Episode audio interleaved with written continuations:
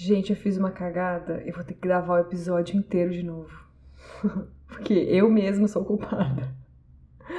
Então vamos lá. Olá, eu sou a Juliana Gomes e este é o Jornal do Veneno, o podcast que não deveria existir se a gente não tivesse um escândalo de trabalho análogo à escravidão atrás do outro nesse país.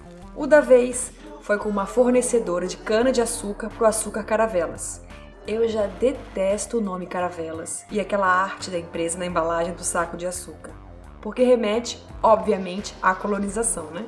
Já começou errado. No programa de hoje eu começo falando da notícia de que uma a cada três crianças brasileiras podem estar obesas até 2035. Depois, vamos de boas notícias? O Bolsa Família voltou. E para fechar, finalmente, vamos falar do novo caso, no caso não, né, do surto de gripe aviária no mundo. Bora começar então. O produtor rural brasileiro, ele é o que mais preserva. Nós não passamos muita fome, porque nós temos manga nas nossas cidades. Nós temos boa parte já desmatada, mas disponibilizada para pecuário. Jornal do Veneno. Não dá para é, sonhar em qualquer sustentabilidade sem dar resultado financeiro. Jornal do Veneno.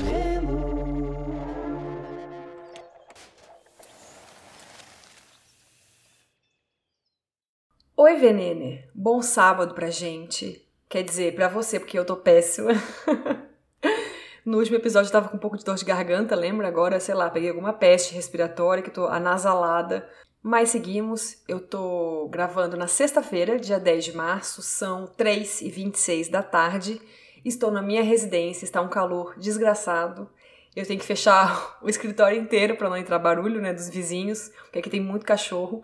E cônjuge e criança estão lá embaixo fazendo não sei o que neste momento. Eu quero agradecer, antes de mais nada, a todo mundo que segue divulgando o Jornal do Veneno. Eu imaginei que por fazer né, um ano de pausa, o podcast fosse demorar mais a engatinhar, mas a gente está chegando já a 3 mil ouvintes por episódio.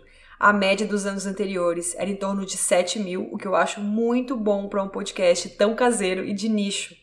Já vou aproveitar esse gancho então para lembrar que, se você estiver ouvindo pelo Spotify, vai aqui embaixo na descrição do episódio e dê cinco estrelas, mesmo antes de ouvir, viu? você também pode ouvir pelo Orelo, que é um aplicativo que remunera, né, que paga uns trocados pra gente, é o único que faz isso. Também rola de apadrinhar um podcast pelo Orelo, é só apoiar a partir de um valor mensal que você mesmo escolhe, ou você pode também assinar pelo Catarse, né, que é um site de é, de apoios recorrentes ou esporádicos a partir de R$ reais por mês. E lá no Catarse tem um diferencial. O apoio dá direito ao nosso grupo do Telegram, que é um sonho. Eu amo. Aliás, um beijo, comiders.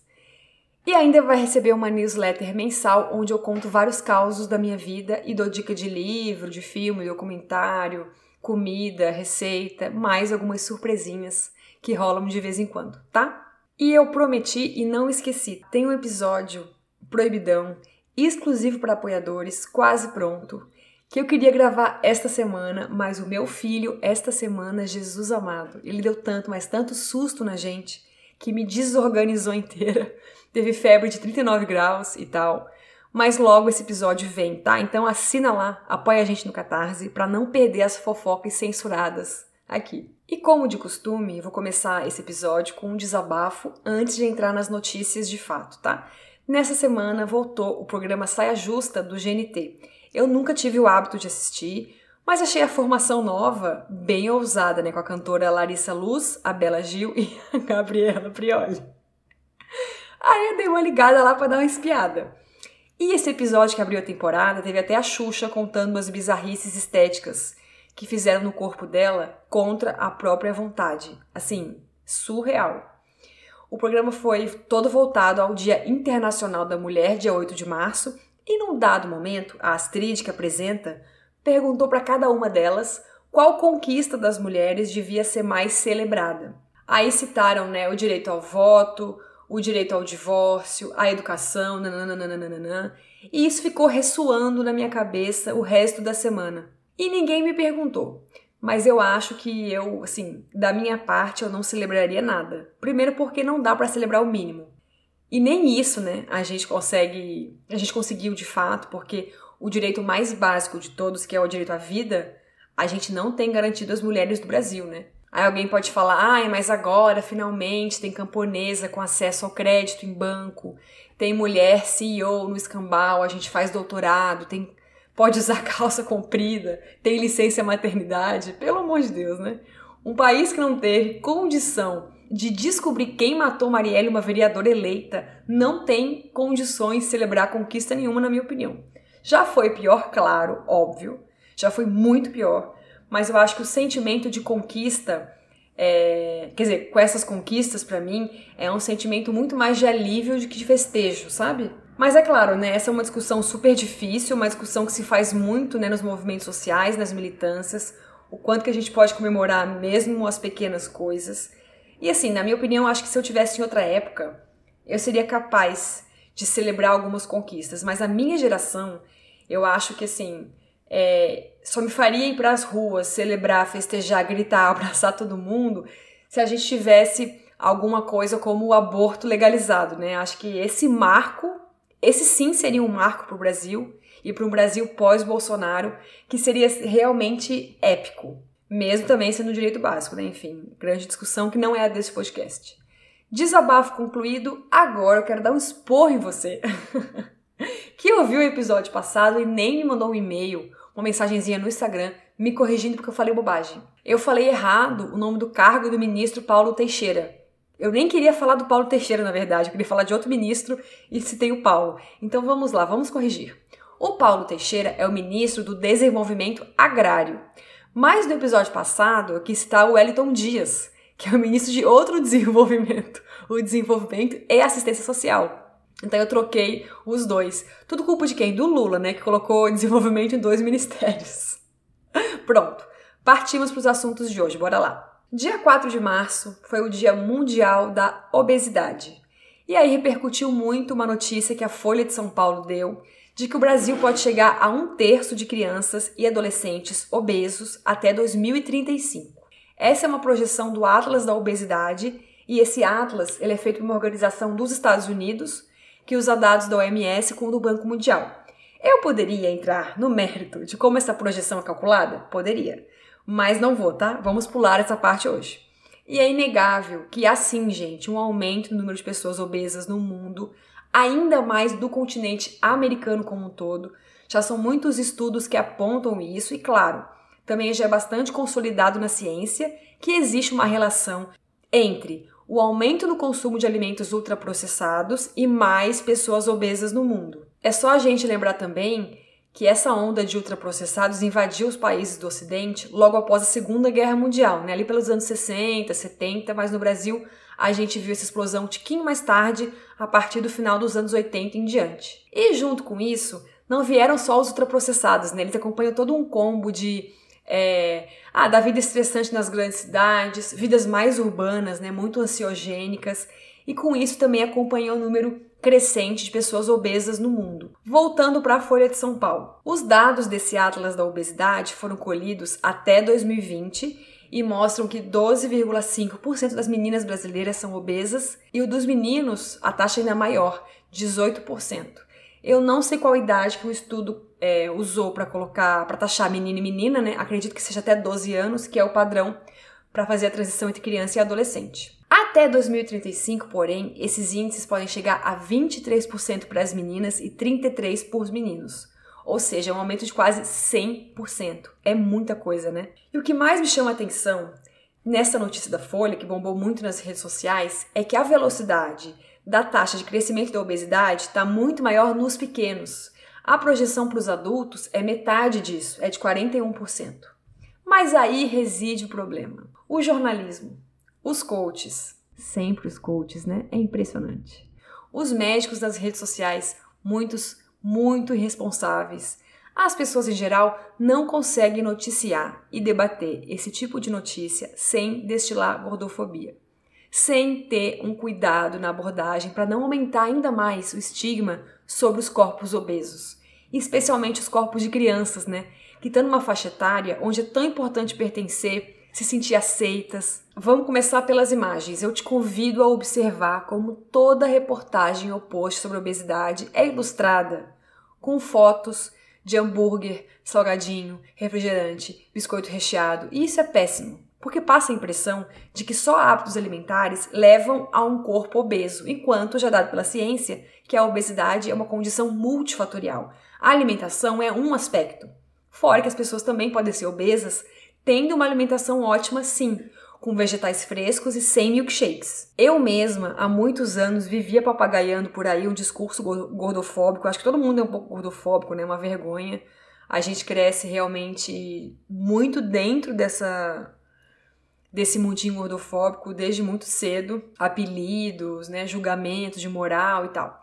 Eu assistia muito aquele programa o que é você é o que você come. Eu acho que era do GNT, eu não lembro, mas era uma moça que não lembro se era da saúde, acho que era da saúde, nutricionista, não sei, que ia na casa das pessoas salvá-las, né? E aí tinha aqueles piores casos possíveis dos Estados Unidos, pessoa que tinha mil questões de saúde, era obesa mórbida, a casa era só lixo, só comia fast food, era bem um estereótipo, né? Um estereótipo bem, bem pejorativo de pessoas obesas. E aquilo ficou muito forte em mim, acho que muita gente também, né? Até que eu tive uma professora no mestrado que era super natureba, super namastê, e ela era obesa, por conta de uma disfunção hormonal é, que não respondia o suficiente, por mais que ela tratasse com remédio e tal, com hormônio. E eu acho que ela devia ser tão questionada por ter uma alimentação mais natural e ser obesa ao mesmo tempo que todo início de semestre ela abria as aulas explicando a sua questão, condição de saúde para os alunos. Imagina o inferno que deve ser viver assim, ter que viver se explicando, né? E sendo julgado do mesmo jeito muitas vezes. E outra, essas reportagens sobre obesidade também amam usar fotos de pessoas gordas aleatórias nas ruas, de costas ou de lado, o que eu acho uma imensa falta de respeito. E assim, não dá para taxar a pessoa de obesa apenas olhando, não dá. Tem que fazer o cálculo do índice de massa corporal, né, o IMS, o IMC, VMS é outra coisa. Eu tô bem doida hoje. Que inclusive é um indicador que estão questionando muito atualmente. Mas o ponto principal aqui, que me incomodou demais na reportagem da Folha, e me incomoda sempre né, quando falam desse assunto, é as pessoas falam da obesidade como se fosse um tema consolidado, né? Com muitas certezas, e não é. Primeiro que é um tema muito recente. E não existe nem consenso científico de que a obesidade é uma doença. Esse é um ponto muito importante aqui. Até no site do Drauzio Varela, que eu acho bem legal o site dele, inclusive, atualizou um artigo mais antigo que dava a obesidade como doença para outro agora dizendo que não tem certeza, né? Se questiona é, se é doença ou não, porque não é um fato. Quem taxou a obesidade como doença oficialmente foi a American Medical Association em 2013, ou seja, é super recente, foi ontem. E a partir daí, a Organização Mundial da Saúde começou a falar em doença crônica também. O que eu achei muito legal no artigo do Drauzio Varela, do site dele, né?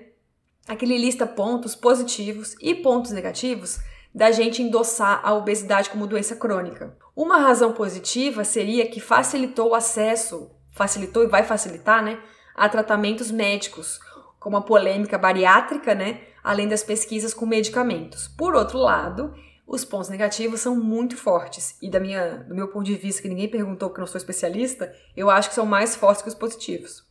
Não vou me esquecer que chamar uma pessoa de obesa de doente aumenta ainda mais o estigma sobre alguém já mal visto, já julgado, que sofre muita discriminação. É como se todos os problemas da pessoa obesa tivessem relação com o peso. E não, né? Às vezes a pessoa tem alguma questão de saúde porque pegou uma doença transmissível, uma gripe, uma catapora, um HIV, e são inúmeras as denúncias de pessoas gordas que vão a clínicas e hospitais e não conseguem fazer um exame, não conseguem um diagnóstico de coisas muito simples, porque os médicos olham, mandam emagrecer, ir para casa e tchau. É uma violência assim absurda. Outro fator negativo de considerar a obesidade socialmente como doença, né? O mercado de trabalho. Quem vai querer contratar uma pessoa que é doente? Isso sem falar que né, pessoas gordas já têm dificuldade de conseguir emprego, de conseguir trabalho.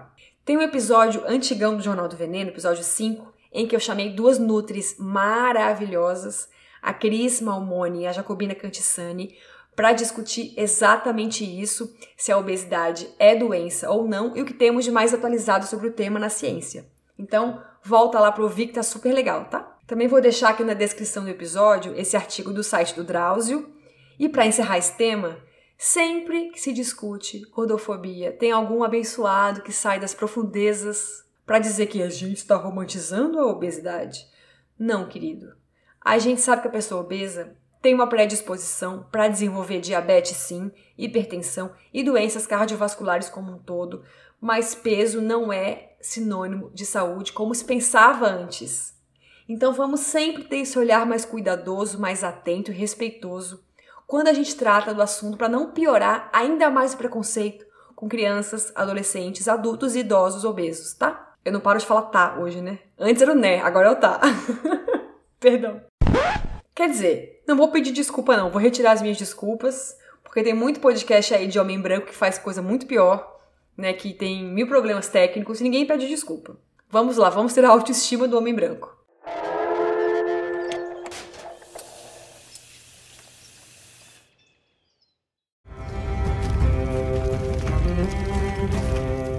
Primeiro de seu nome, quebrador de correntes, rei dos 27 estados brasileiros mais o Distrito Federal, o que não resistiu ao governo miliciano, renascido da tormenta. Com vocês, o Bolsa Família. Ah, ele voltou! Gostaram da homenagem aos amantes de Game of Thrones? Eu adorava. Agora, no dia 2 de março, o presidente Lula assinou um decreto instituindo a volta, o retorno de quem nunca devia ter ido embora, o mais completo programa de transferência de renda do Brasil. E não, hein? O Auxílio Brasil não é a mesma coisa. Vamos colocar esses pingos, logos nos is aí. O Bolsa Família ficou sem reajuste por três anos no governo Bolsonaro e chegou em 2021 pagando 187 reais por família. Mas por conta da pandemia e de uma pressão gigante né, de sociedade civil, organizações, deputados, senadores, surgiu o auxílio emergencial, que começou a pagar 600 reais em 2020 e depois foi para 400 reais. No ano passado, já de olho na eleição, né, o bonitinho do fugitivo substituiu de vez o Bolsa Família pelo Auxílio Brasil, que nunca teve as mesmas contrapartidas e exigências do Bolsa Família. Vamos lembrar disso. Eu fiz questão de trazer esse tópico aqui para o Jornal do Veneno porque não existe outra estratégia mais rápida de tirar pessoas da pobreza e extrema pobreza, né? Do que programa de transferir renda. Muito se pode fazer, claro, no combate à fome, de medidas mais reformistas às mais estruturais, como né, reforma agrária, até restaurantes populares, mas de imediato, a forma mais eficaz que tem de colocar feijão na mesa das pessoas é essa: é um dinheiro certo pingando na conta todo mês. Então vamos lá, que tem novidades no novo Bolsa Família. Para receber, a família precisa apresentar renda per capita classificada como situação de pobreza ou extrema pobreza, que o governo traduz como famílias que têm renda de menos de 118 reais por pessoa. Isso é feito via cadastro nos Centros de Referência de Assistência Social, os CRAS, que são instituições municipais, né? E essa edição nova do Bolsa Família vai pagar mais. Ela já parte de 600 reais por família, que era uma promessa do Lula na campanha, lembra? E aí vai somando. É 50 reais a mais se tiver uma gestante na casa, para cada criança de 0 a 7 anos, mais 150 reais para cada criança até 7 anos. Não, entre 7 anos até adolescentes, de 18 anos incompletos, é mais 50 reais por cabeça. E para receber o benefício, as crianças de 4 e 5 anos têm que estar tá mostrando frequência escolar de 60% e quem tiver entre 6 e 18 anos incompletos, 75% de frequência. As gestantes não podem pular consultas e exames do pré-natal via SUS e a família inteira não pode atrasar uma vacina. Por último, as crianças menores de 7 anos têm que fazer um acompanhamento nutricional via posto de saúde, que eu achei ótimo. Toda essa redoma de exigências e contrapartidas do Bolsa Família são importantes porque para a gente poder criar um círculo de proteção básica a essas pessoas tão vulneráveis, né? De atenção, de cuidado, de garantia ao direito à vida, que é o mais importante de todos. Uma das grandes críticas ao programa é não ter uma relação direta, né, algum tipo de política pública junto de um banco de empregos, por exemplo, o valor também está muito baixo, né, distante do salário mínimo do Brasil, e podia ser mil vezes mais completo, mas claro, já é um passo assim gigante para tirar o Brasil dessa situação de trevas que a gente está, de fundo do poço, né? Eu nunca recebi o Bolsa Família, mas trabalhei com gente que recebia, né? Trabalhei por três anos, três anos não, mais. 2010 a 2016, seis anos. Trabalhei em ONGs de bairros periféricos no Rio de Janeiro, com IDHs muito baixos. Numa das ONGs que eu trabalhei, eu trabalhei de professora de reforço escolar de português. Os meus alunos, quase todos, recebiam Bolsa Família. Muitos tinham vergonha de contar, porque tem um estigma assim, mas a maioria contava tranquilamente, assim, de boa. Aliás, se eu tivesse tempo aqui, eu podia contar cada história que vocês não fazem ideia dos meus alunos, que eu vivi nesses seis anos aí de projetos sociais. Mas assim, preciso me concentrar para não chorar agora, tá? Vamos lá, vamos respirar fundo, Juliana. Eu tive aluna que tinha mordida de rato no braço. Eu tive outra aluna que eu fui numa festa de aniversário dela, numa noite de sábado. Não tinha comida. Tinha refri para tomar apenas. Eu tive outro aluno que, num passeio da escola, comeu uma penca de banana inteira, que ter, sei lá, quatro, cinco cachos. A gente sempre fazia os passeios com lanche para as crianças, né, adolescentes também, e esse menino falou que não sabia se ia ter janta em casa depois, então ele estava garantindo o estômago forrado para até o dia seguinte na escola. É isso.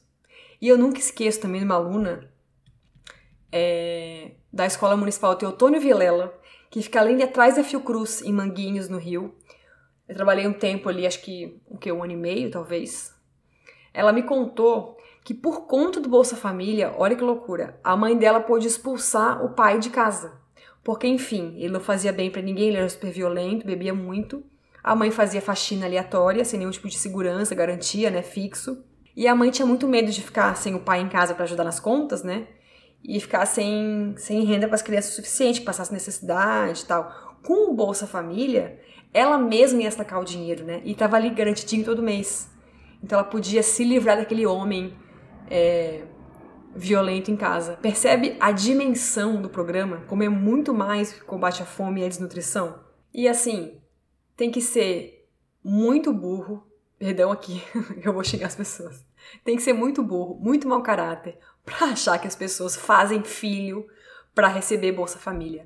Realmente, né, é um ótimo negócio ganhar 50 reais por criança, comprar nem um pacote de fralda hoje em dia. Então, como eu disse antes, né, a gente tem que fazer muito mais. Acho que esse é um ponto de partida importante, mas é só um ponto de partida, até porque as coisas estão muito caras, né? Não é o suficiente para comprar comida boa, saudável, né? Feijão, arroz, salada, fruta. E mesmo assim eu fiquei super feliz. É muito bom a gente ter de volta um governo que, mesmo com mil defeitos, mil problemas, pelo menos olha para as pessoas mais vulneráveis, né? E reconhece a fome. Que a única razão que eu tenho de voltar a exercer o cargo de presidente é tentar restabelecer a dignidade do nosso povo.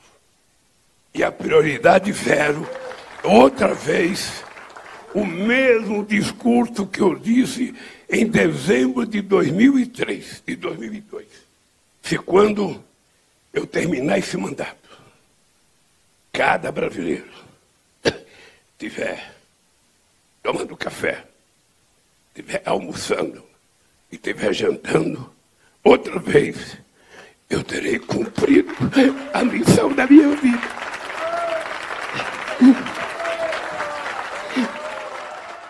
A gente segue de olho nas próximas medidas do governo Lula de combate à fome e à insegurança alimentar.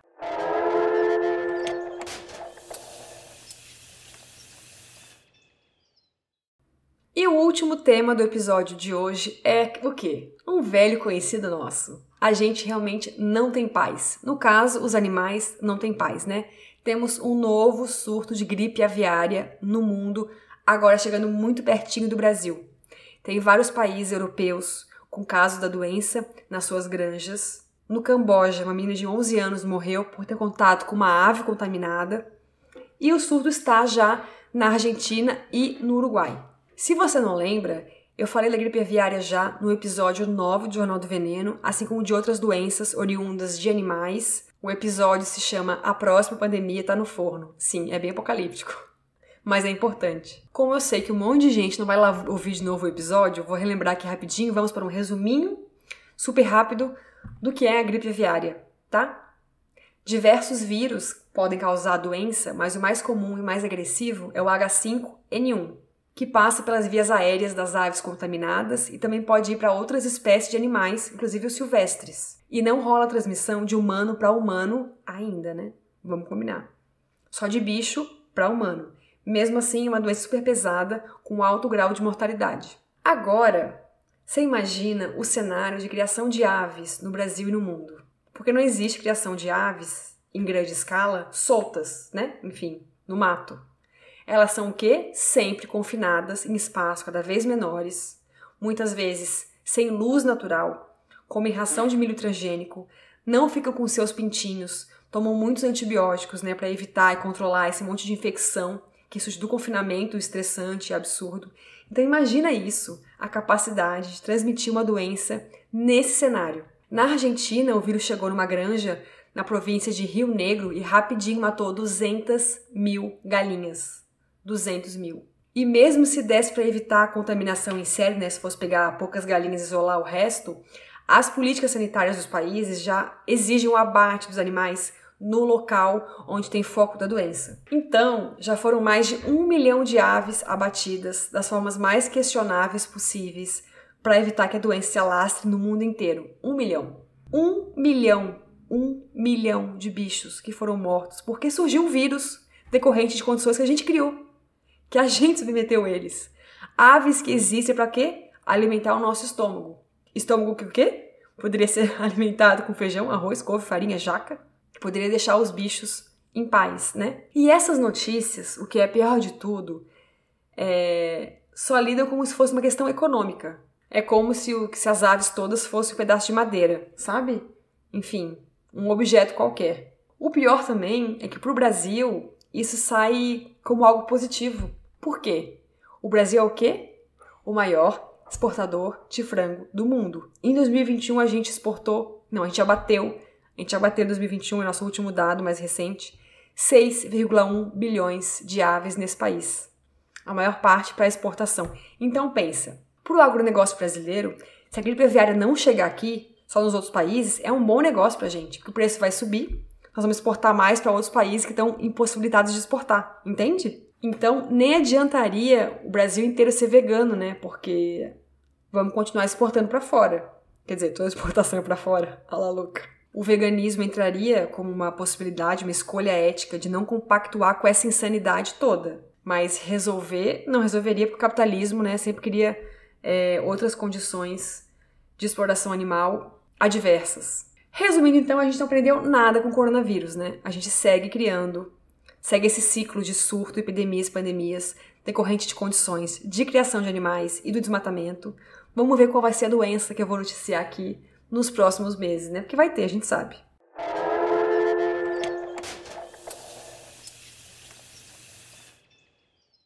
Tá bom por hoje, né? Intenso demais esse episódio. Comecei com um alerta de leve sobre gordofobia, depois pro Bolsa Família e agora eu tô aqui super apocalíptica. Culpa sua que me dá ibope. Para fechar o episódio, eu quero indicar um livro, o livro O Pensamento Ecológico, da editora Quina. Até mostrei no Instagram esses dias. Ele traz uma visão sensacional de ecologia, completamente diferente do que a gente conhece, que a gente está acostumado a ver. É uma leitura leve, mais filosófica, mas é leve. E eu amo o jeitinho ácido da escrita. E tem uma abordagem queer, inclusive porque o Timothy, Timothy, nosso meu inglês é pavoroso, Timothy Morton, que escreveu o livro, é uma pessoa não binária. Depois desse, a minha ideia é ler Uma Ecologia Decolonial, pensar a partir do mundo caribenho, do Malcolm Ferdinand, outra pronúncia maravilhosa dessa podcast, que está no Brasil pela editora Ubu. Mas falta tempo, né? Mas também esse dizem que é muito babado. Se eu ler, eu comento aqui depois, beleza? O roteiro, direção e voz péssima agora desse episódio são meus, Juliana Gomes. A edição continua sendo do meu cônjuge maravilhoso, lindo, fofo, querido, melhor pai do mundo, Lúcio Carlos.